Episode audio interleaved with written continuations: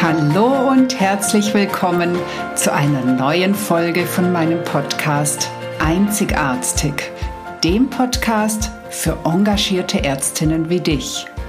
Mein Name ist Dr. Susanne Löffner. Ich bin Ärztin und Coach und ich unterstütze dich dabei, souverän, gesund und erfolgreich deinen ganz persönlichen Weg in der Medizin zu gehen. Diese Woche dachte ich, ich mache es mir einfach. Ich habe einen Blogartikel geschrieben zu dem Thema, was ich als Ärztin, Coach, Mama und Partnerin bewirken möchte. Und ich dachte, ich vertone den einfach. Aber jetzt beim Reden sind mir einfach noch viele andere Dinge eingefallen und es ist dann doch länger geworden, als ich ursprünglich gedacht habe.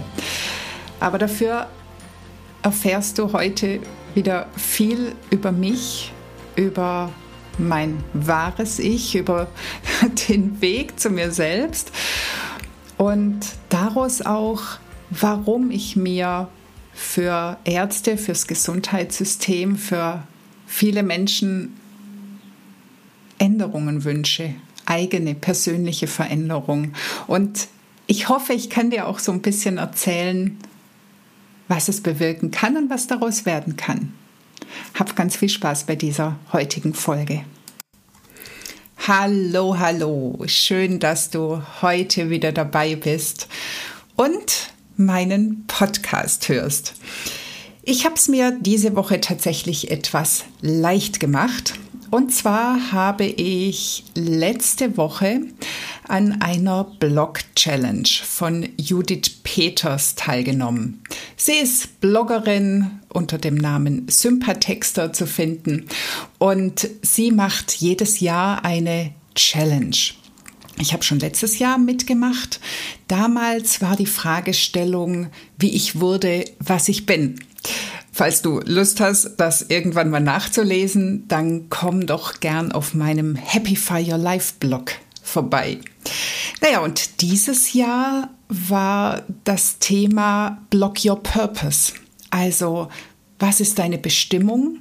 Beziehungsweise, was will ich bewirken?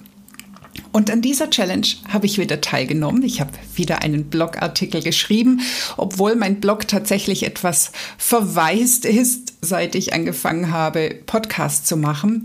Denn leider hat ja auch mein Tag nur 24 Stunden. Aber da habe ich jetzt, wie gesagt, Lust gehabt, wieder mitzumachen und habe das auch getan.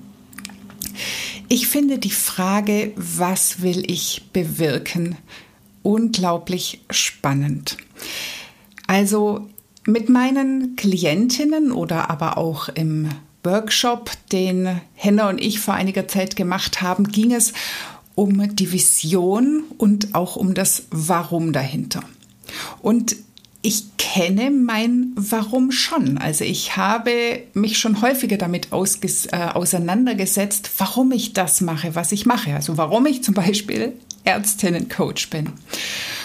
Aber das Warum, das war bisher immer noch so ein bisschen flauschig. Also ja, so, so ganz grob wusste ich schon, ich möchte damit einen Fußabdruck ähm, hinterlassen, einen persönlichen, ich möchte damit in der Welt was erreichen, ich möchte für mehr Freude, mehr Zufriedenheit unter den Menschen sorgen und wenn ich das ganz große Warum genommen habe, vielleicht sogar noch das Wort Frieden mit reingebracht. Aber ich konnte es nie so, so richtig gut formulieren. Und jetzt diese Frage, was will ich bewirken, die fand ich noch konkreter. Und deswegen habe ich mich hingesetzt, habe mir wirklich viele Gedanken dazu gemacht und vor allem, ich bin sehr, sehr, sehr ehrlich mit mir umgegangen. Also ich habe wirklich sehr ehrlich reflektiert und immer noch mal eine Schicht drunter geguckt. Denn ich habe es ja schon öfters erzählt, unser Hirn erzählt uns ja sehr, sehr gern Stories. Also wir haben A und wir haben B und unser Hirn macht da eine schnelle Verknüpfung draus und zwar meistens eine, die möglichst wenig wehtut. Und die richtig schmerzhaften Punkte, die wir alle haben, an die gehen wir ja nicht gerne ran. Und deswegen ist das, was wir uns tagtäglich erzählen und auch was wir anderen tagtäglich erzählen, nicht unbedingt die volle Wahrheit. Ja, aber das war jetzt eine lange Einleitung. Fangen wir doch mal an. Was will ich bewirken? Was ich sehr, sehr hilfreich fand, war die Vorgabe von Judith oder beziehungsweise die Erläuterungen von Judith, denn sie hat zum Beispiel darauf hingewiesen, dass es nicht immer nur diese eine Bestimmung geben muss, sondern dass wir vielleicht auch mehrere haben. Und das hat es mir schon deutlich leichter gemacht, denn wenn ich früher mein Warum gesucht habe, dann dachte ich immer, es muss ein ganz großes geben. Und irgendwie habe ich mich immer gefragt, wie kann ich denn alle meine Sachen so zusammenbiegen, dass die dann in einem großen Punkt vereint sind. Also der Gedanke, dass es vielleicht auch mehrere Dinge geben kann, für die ich auf dieser Welt bin oder was ich hier bewirken kann, das hat es mir deutlich leichter gemacht. Und jetzt möchte ich noch ganz kurz was anderes vorwegnehmen.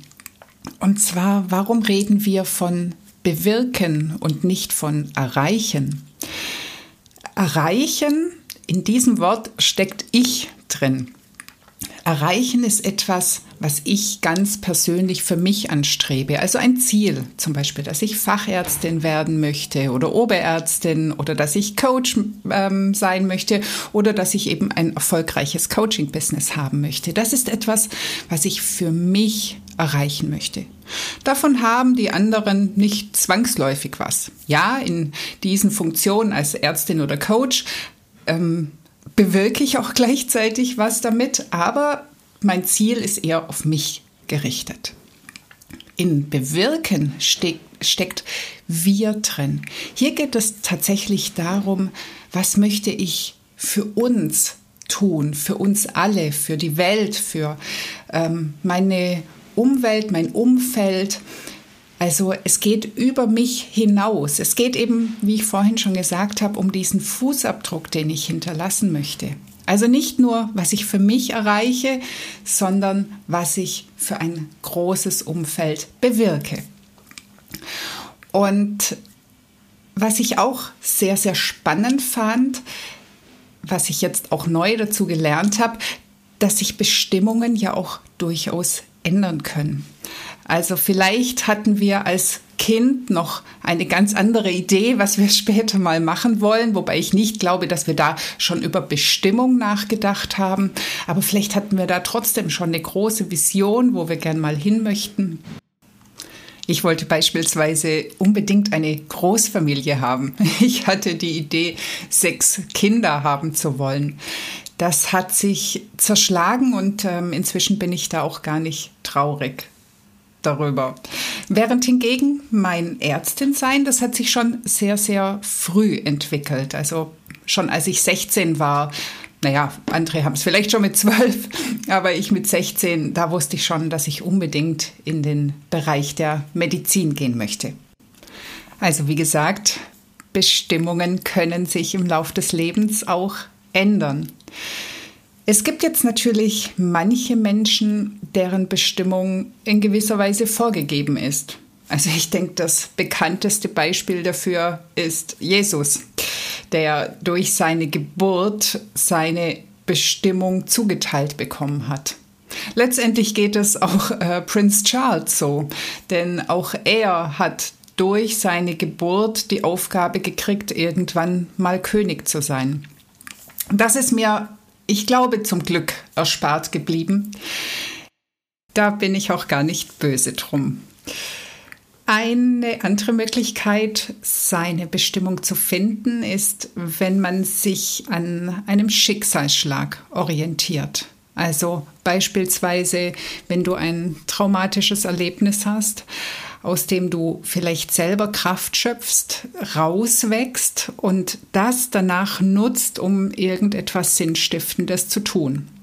Ein Beispiel wäre die Björn Steiger Stiftung, die zum Beispiel für die ganzen Notrufsäulen an den Autobahnen ähm, verantwortlich ist, nachdem Björn Steiger als Kind deshalb verstorben ist, weil die Rettungsmittel nicht rechtzeitig zu ihm kommen konnten.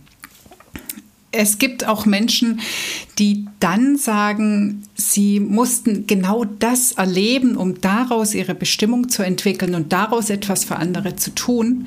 Da bin ich ehrlich gesagt sehr skeptisch. Das ist mir zu weitreichend. Aber der Gedanke, dass ich aufgrund eines Erlebnisses dann etwas für andere Menschen tue, daraus im Nachhinein etwas Positives ziehe, das finde ich sehr, sehr schön. Nun, meine Bestimmungen, ich glaube, die sind nicht aus speziellen Themen und auch sicher nicht aus meiner Geburt entstanden. Ich glaube, dass sie tatsächlich daraus entstanden sind, wie ich geprägt wurde, was ich in meiner Kindheit erlebt habe, wie ich aufgewachsen bin, was so meine Themen waren. Also da ist sicher ganz, ganz viel Prägung mit drin. Was aber sich daraus entwickelt hat und vor allem, was jetzt gerade aktuell meine Bestimmung ist, das äh, will ich jetzt einfach mal erzählen. Mein erster Punkt ist, als Ärztin möchte ich Menschen dabei unterstützen, gesund zu werden und zu bleiben. Und das hätte ich tatsächlich vor einigen Jahren noch anders formuliert. Denn ich glaube, ich hätte damals gesagt, ich möchte helfen. Aber jetzt mal ganz, ganz ehrlich, was will ich denn damit sagen? Helfen ist etwas, das kann ich an allen Ecken und Enden. Ich kann den Nachbarn helfen, ich kann meinen Eltern helfen, ich kann den Kindern helfen. Helfen ist so ich nenne das gern Nebel in Tüten. Also das ist so ein schwammiges Wort, was eigentlich gar nichts aussagt. Dazu muss ich doch nicht Medizin studieren. Also ich glaube, dieses Ich möchte helfen, das gibt zwar eine Richtung vor, aber das begründet nicht, warum ich tue, was ich tue. Und das war tatsächlich der Punkt, wo ich wirklich tiefer gehen musste und mal in mich hineinhören, warum habe ich denn jetzt eigentlich Medizin studiert? Und es war tatsächlich die Medizin, die mich fasziniert hat. Also das Wunderwerk Mensch. Ich, ich fand das immer total spannend, ja, auch abgefahren.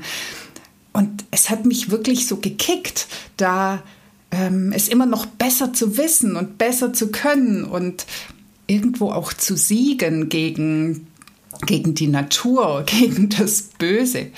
Also dieses Gefühl des Menschenleben Rettens, das hat sich einfach super gut angefühlt und ich habe mich als Retterin super gut gefühlt. Und an der Stelle darf ich wirklich ehrlich mit mir sein und ich würde tatsächlich auch dir ans Herz legen, ehrlich mit dir zu sein, denn hinter dem Ganzen steckt meistens noch was Tieferes. Und zwar, ich habe es bei mir gefunden, ich habe ganz vieles getan, also unter anderem auch Medizin studiert, weil ich Anerkennung gesucht habe. Weil das ein Beruf ist, der zwar nicht mehr so anerkannt ist, wie er mal war, wir sind schon lange nicht mehr die Halbgötter in Weiß, aber wir haben doch noch einen recht hohen Stellenwert. Und diese Anerkennung, die fand ich schmeichelhaft. Dieses Arztsein, Ärztin sein. Aber leider habe ich tatsächlich zwei Sachen dabei übersehen bei dieser Entscheidung oder bei diesem Wunsch nach Anerkennung. Und zwar, es ist eine Anerkennung im Außen, die ich immer gesucht habe. Also ich habe mich tatsächlich auch aufgeopfert und bemüht und habe geleistet und getan und gemacht, um immer noch mehr angesehen zu sein und noch anerkannter zu werden, um durch diese Anerkennung und Wertschätzung innerlich zu wachsen. Aber es blieb immer im Außen. Und das macht tatsächlich auf Dauer nicht zufrieden. Das ist fast so wie eine Sucht. Immer noch mehr geben, um noch mehr zu kriegen. Das ist wirklich wie die Karotte vor der Eselnase, ähm, die uns antreibt und letztendlich dann auch dazu bringt, uns eben aufzuopfern. Und die zweite Erkenntnis, die ich tatsächlich auch viel, viel später erst bekommen habe, ist, dass ich als Ärztin gar nicht die bin, die den Menschen heilt. Und das finde ich teilweise von der Schulmedizin sehr anmaßend, wie oft behauptet wird, wir haben dafür noch die Heilung und das können wir noch und das und das und das. Und das bringt nämlich zwei Sachen mit sich. Das eine, dass der Arzt, die Ärztin unheimlich viel Verantwortung auf sich nimmt, weil sie glaubt, sie müsse heilen, sie müsse es immer perfekt machen, sie müsse immer den Patienten so behandeln, dass er danach wieder gesund, fit, vital ist. Und zum anderen bringt das aber auch mit sich, dass der Patient glaubt, er könne uns die Verantwortung geben und aufladen und er müsse eigentlich gar nichts tun, sondern der Arzt ist ja der, der heilt. Und das ist nicht so. Heilen kann nur jeder Mensch selbst. Und dazu muss er in die Selbstverantwortung gehen. Wir können natürlich Vorschläge machen, wir können unterstützen, wir können Brücken bilden, aber der Patient muss selber drüber laufen. Ich denke, das typische Beispiel der Patient, der immer wieder mit Rückenschmerzen kommt und vielleicht eine Ibu will oder vielleicht eine Massage möchte oder vielleicht sogar eine Reha, aber der letztendlich nicht das Grundproblem angeht, der nicht in regelmäßige Bewegung geht, der nicht vielleicht seinen Stress hemmt, der wird daran nicht heilen. Und diese Verantwortung, die können wir einfach nicht übernehmen. Ich bin jetzt im Moment tatsächlich nicht als Ärztin tätig, aber es fehlt mir und ich glaube, es wird auch nicht dabei bleiben. Vor allem, weil ich wirklich Lust habe, jetzt mit diesem neuen Bewusstsein, mit diesem Bewusstsein dafür, dass ich nicht die Verantwortung dafür tragen muss, dass der Patient gesund wird, mit diesem neuen Bewusstsein möchte ich wieder als Ärztin arbeiten. Mein zweiter Punkt als Coach möchte ich Ärztinnen stark und erfolgreich machen, damit sie mit Freude ihren Beruf leben oder erleben, authentisch souverän führen und zum Vorbild werden. Und dieser Wunsch, der hat viel mit dem ersten Punkt ähm, gemein oder, oder entsteht aus dem ersten Punkt. Ich habe nämlich in den letzten Jahren, seit ich mich mit dem Thema Coaching befasse, seit ich selbst viel gecoacht werde, wurde ähm, und natürlich die ganzen Ausbildungen gemacht habe, in der Zeit habe ich ganz, ganz viel über mich gelernt. Und durch die Coachings, die ich mache, durch den Umgang mit sehr, sehr vielen Menschen, habe ich natürlich auch viel über andere gelernt. Und inzwischen verstehe ich viel, viel mehr, warum wir, also vor allem auch speziell wir Ärztinnen, warum wir so ticken, wie wir ticken.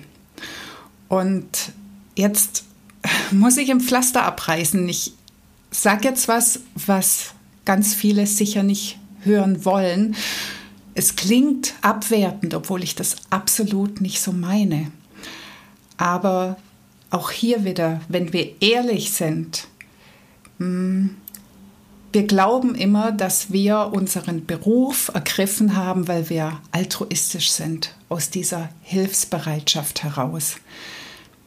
Ich glaube aber, dass wir es tun, weil wir bestimmte Persönlichkeiten sind, weil wir bestimmte Fähigkeiten, Verhaltensweisen gelernt haben, bestimmte Denkweisen, ein bestimmtes Wertesystem. Und ich habe es vorhin schon in Punkt 1 gesagt.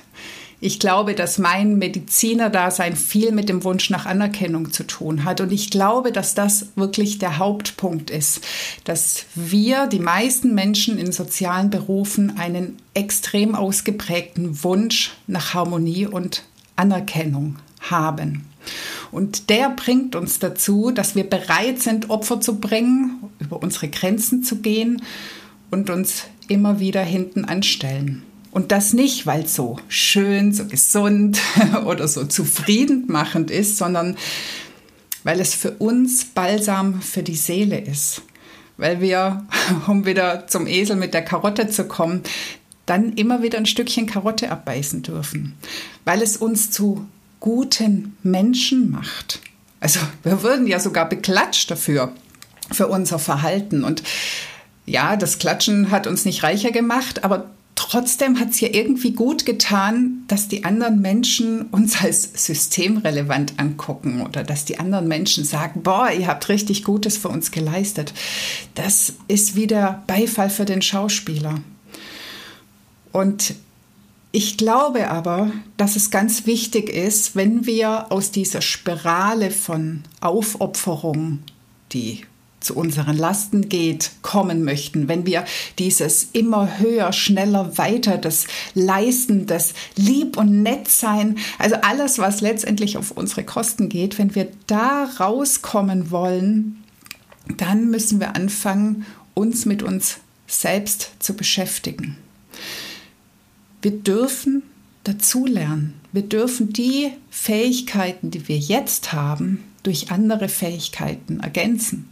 Zum Beispiel durch die Fähigkeit, uns auch mal durchzusetzen, auch mal Nein zu sagen, uns auch mal abzugrenzen, unseren eigenen Rahmen zu setzen und auch zu halten.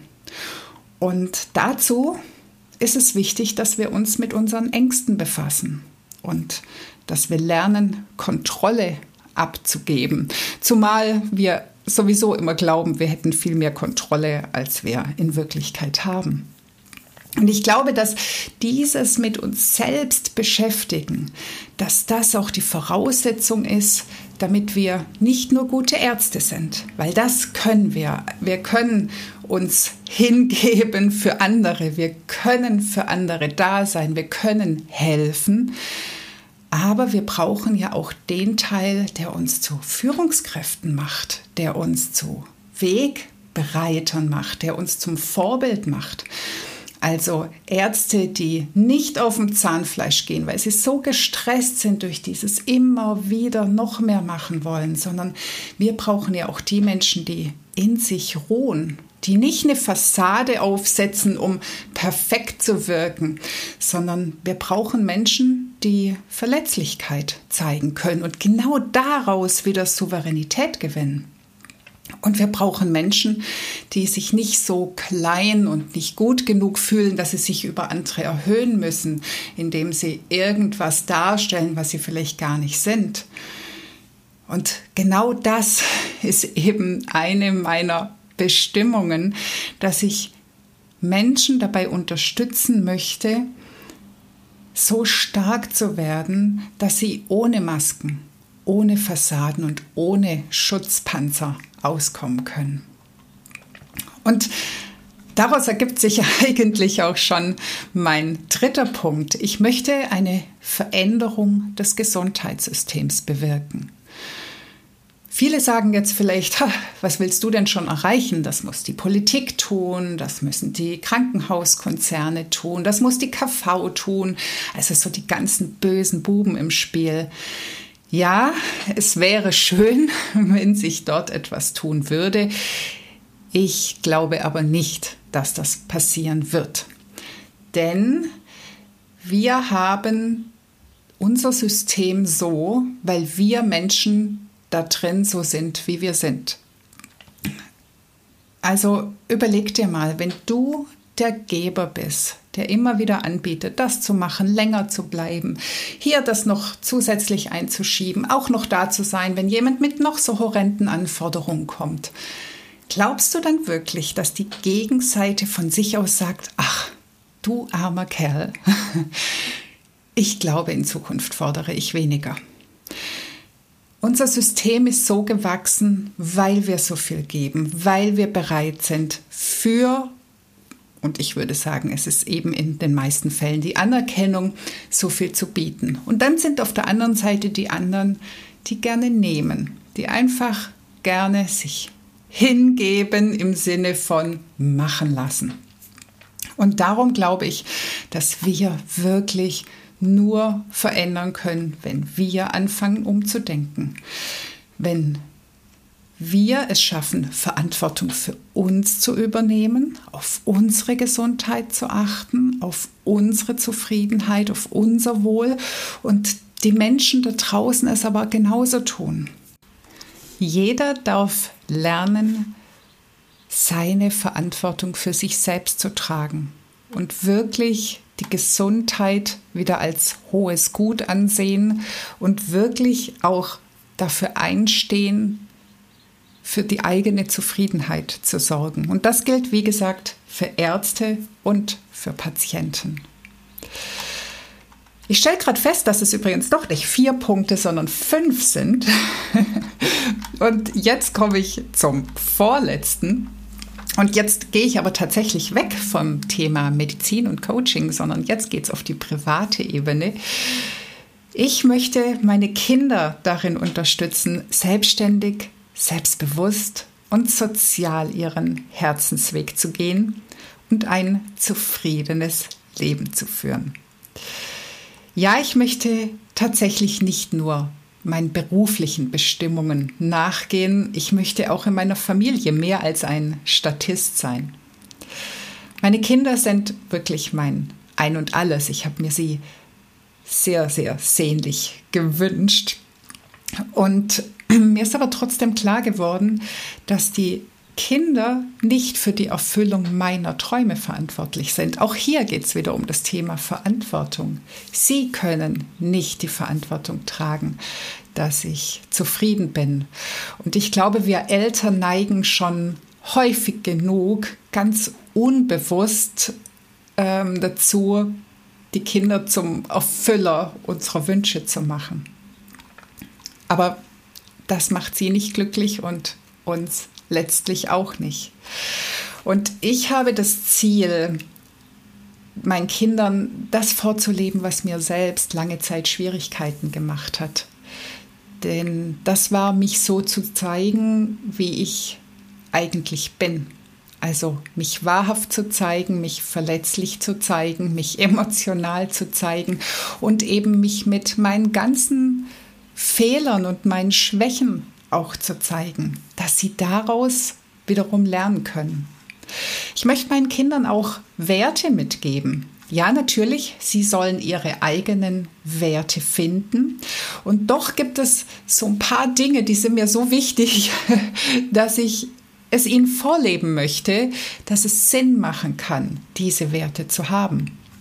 Und das ist zum Beispiel Ehrlichkeit. Und ich meine Ehrlichkeit vor allem zu uns selbst aber auch Verlässlichkeit, Selbstfürsorge und Fürsorge, Respekt und dann natürlich so schöne Sachen wie Freude, wie Leidenschaft, aber auch ein tiefes Vertrauen.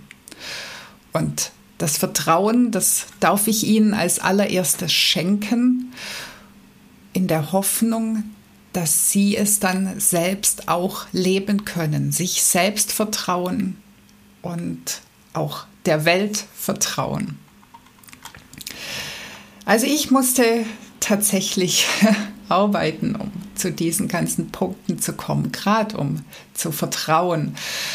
Und ich weiß, dass wir Erwachsene unseren Kindern so viel mehr mitgeben, als wir es gern wollen. Wir geben ihnen nämlich auch unsere Ängste mit und wir geben ihnen auch die Überzeugung mit, die inzwischen vielleicht schon völlig unsinnig sind oder auch schon immer unsinnig waren. Und wir geben ihnen leider auch häufig unsere eigenen Verletzungen mit oder Folgen von unseren alten Verletzungen.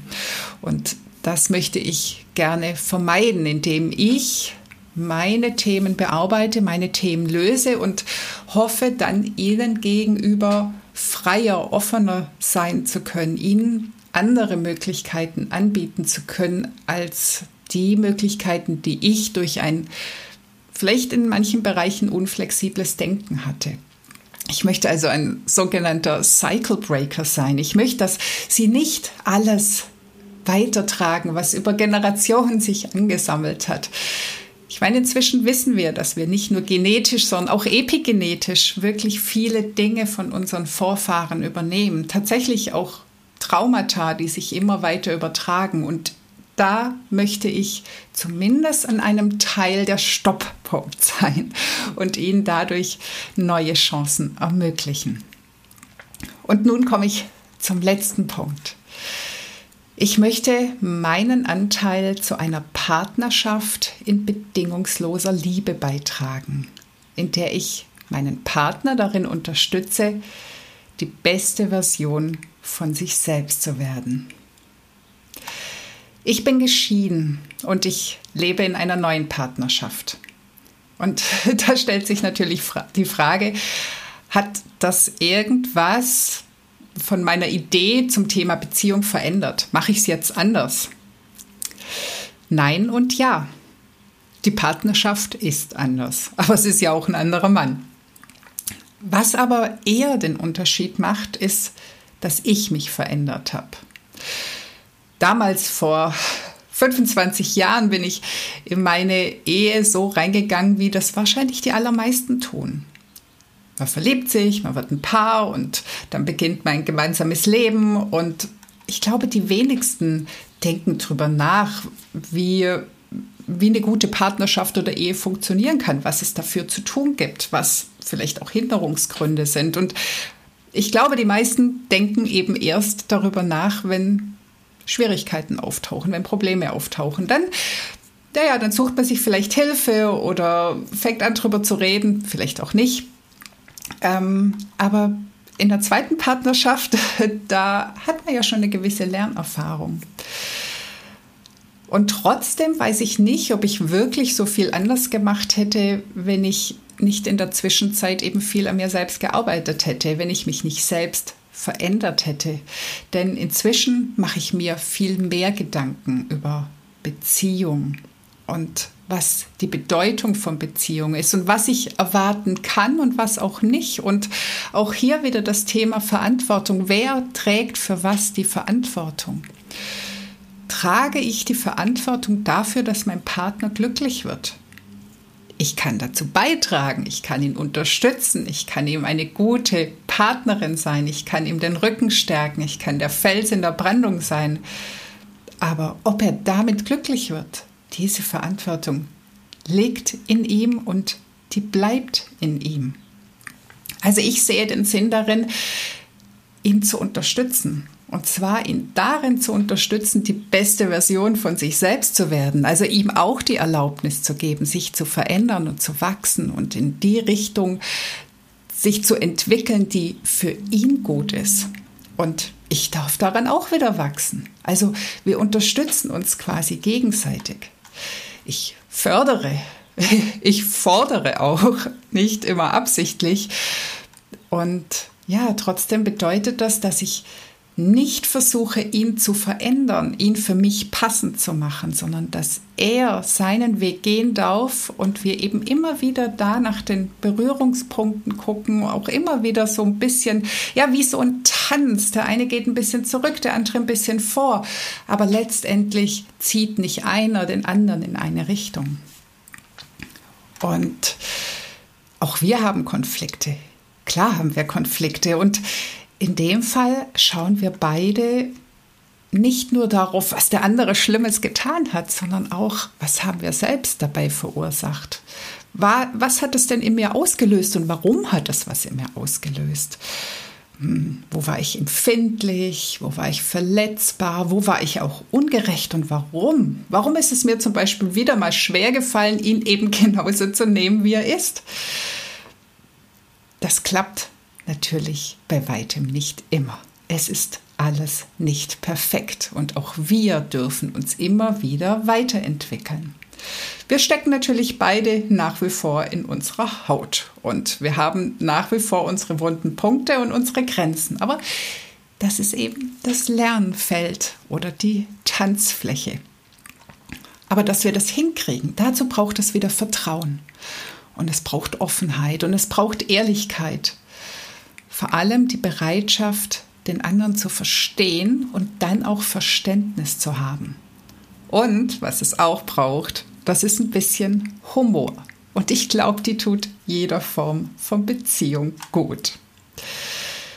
Ja, und dann sprechen wir noch über die Liebe. Liebe ist ja sehr schwer zu fassen. Die einen bezeichnen es als Emotion, die anderen bezeichnen es als Energie, etwas, was einfach da ist oder vielleicht auch nicht, was erarbeitet werden muss. Ich glaube, dass es unterschiedliche Formen von Liebe gibt. Aber die Liebe, die für mich persönlich den allerhöchsten Stellenwert hat, das ist die bedingungslose Liebe. Das ist den anderen gern zu haben, zu unterstützen, auch wenn man nichts dafür bekommt. Ich glaube, dass es die bedingungslos, die wirklich wahrhaft bedingungslose Liebe, dass es die sehr, sehr selten gibt. Da wir ja alle innerlich wieder den Wunsch haben, auch geliebt zu werden und, ich komme wieder zum Anfang zurück, anerkannt zu werden. Aber trotzdem glaube ich, dass die Liebe immer bedingungsloser werden darf, dass wir nicht mehr so viel umzumachen, sondern einfach, weil es uns selbst zufrieden macht, den anderen zufrieden zu sehen. Aber dann ist es auch schon wieder nicht bedingungslos, weil wir dann zufrieden sind. Ich weiß nicht, vielleicht komme ich da nicht zu einem guten Punkt und ich bin tatsächlich da auch für mich noch zu keiner guten Lösung gekommen. Aber trotzdem weiß ich, dass das Ziel von meiner Partnerschaft ist, dass wir eine wunderbare Zeit miteinander haben, jetzt und in so weiter Zukunft wie möglich. Und damit möchte ich auch etwas bewirken, nämlich zwei glückliche Menschen, also mindestens zwei glückliche Menschen, die auch in vielen Jahren noch gemeinsam lachen können. Das waren meine fünf Punkte. Und ich habe trotz allem noch einen großen Wunsch, der dahinter steckt. Und ja, das ist tatsächlich ein Wunsch, weil ich weiß nicht, ob ich es bewirken kann, aber ich kann auch hier als Vorbild vorgehen. Ich wünsche mir mehr Freundlichkeit, mehr Freude, mehr Ehrlichkeit, mehr gegenseitige Rücksichtsnahme und Unterstützung in der Welt. Und ich hoffe, dass ich den ein oder anderen, die ein oder andere anstecken kann, indem ich damit vorgehe. Und dazu gibt es, glaube ich, gar nicht mehr so viel zu sagen. Aber um das, was ich jetzt genannt habe, das, was ich bewirken will, um das bewirken zu können, bleibe ich Ärztin und ich bleibe Coach. Und ich bin Mama und ich bin Partnerin, aber in aller, allererster Linie bin ich einfach Mensch. Und ich bin ein Mensch mit einem Herzen, das ich immer, immer weiter öffnen möchte. Aber ich bin bei weitem nicht perfekt. Ich mache Fehler, jeden Tag. Und ich scheitere, ich falle, ich stehe auf. Aber ich glaube, das alles gehört dazu. Und auf die Art und Weise hinterlasse ich irgendwann meinen ganz persönlichen Fußabdruck. Und ich hoffe, ich hinterlasse Menschen, die ich inspiriert habe und die es auf ihre Art und Weise aber doch irgendwie mir gleich tun. Ich würde mich freuen, wenn auch du so ein Mensch bist, den ich in dem einen oder anderen Punkt inspiriere. Und in diesem Sinne wünsche ich dir eine ganz wundervolle Woche. Mach's gut. Das war die heutige Folge und ich freue mich, dass du bis zum Schluss dabei warst. Wenn es dir gefallen hat, dann hör doch nächste Woche wieder zu bei Einzigartig. Natürlich freue ich mich sehr über eine 5-Sterne-Bewertung und wenn du den Podcast teilst oder weiterempfiehlst. Möchtest du lernen, besser zu kommunizieren? Dann hole dir doch mein PDF 12 Game Changer für erfolgreiche Patienten- und Angehörigengespräche. Den Link dazu findest du in den Show Notes. Lass uns gemeinsam eine neue Medizin mit glücklichen Ärztinnen und Patienten schaffen. Alles Liebe, deine Susanne.